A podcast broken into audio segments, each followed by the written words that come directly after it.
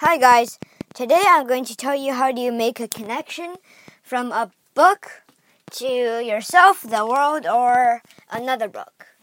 So the first step is describe the scene of the book or tell yourself uh, what you're going to connect to. So say I chose the part where there was a fire and a moose went missing and a cow went missing because uh, I could make a text to self connection because uh, all of a sudden there was chaos and something was lost. Yeah.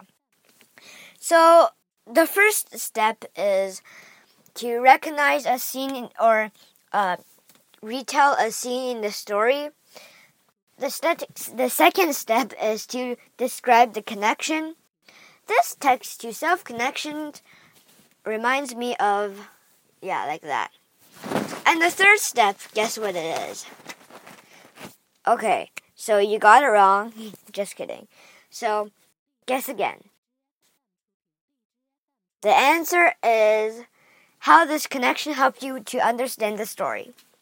So, it helped me because it helped me understand what Jack felt when he discovered his favorite cow was missing.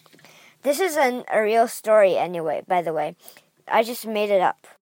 So, yeah, it's pretty easy, that in my opinion. So, yeah. Bye bye.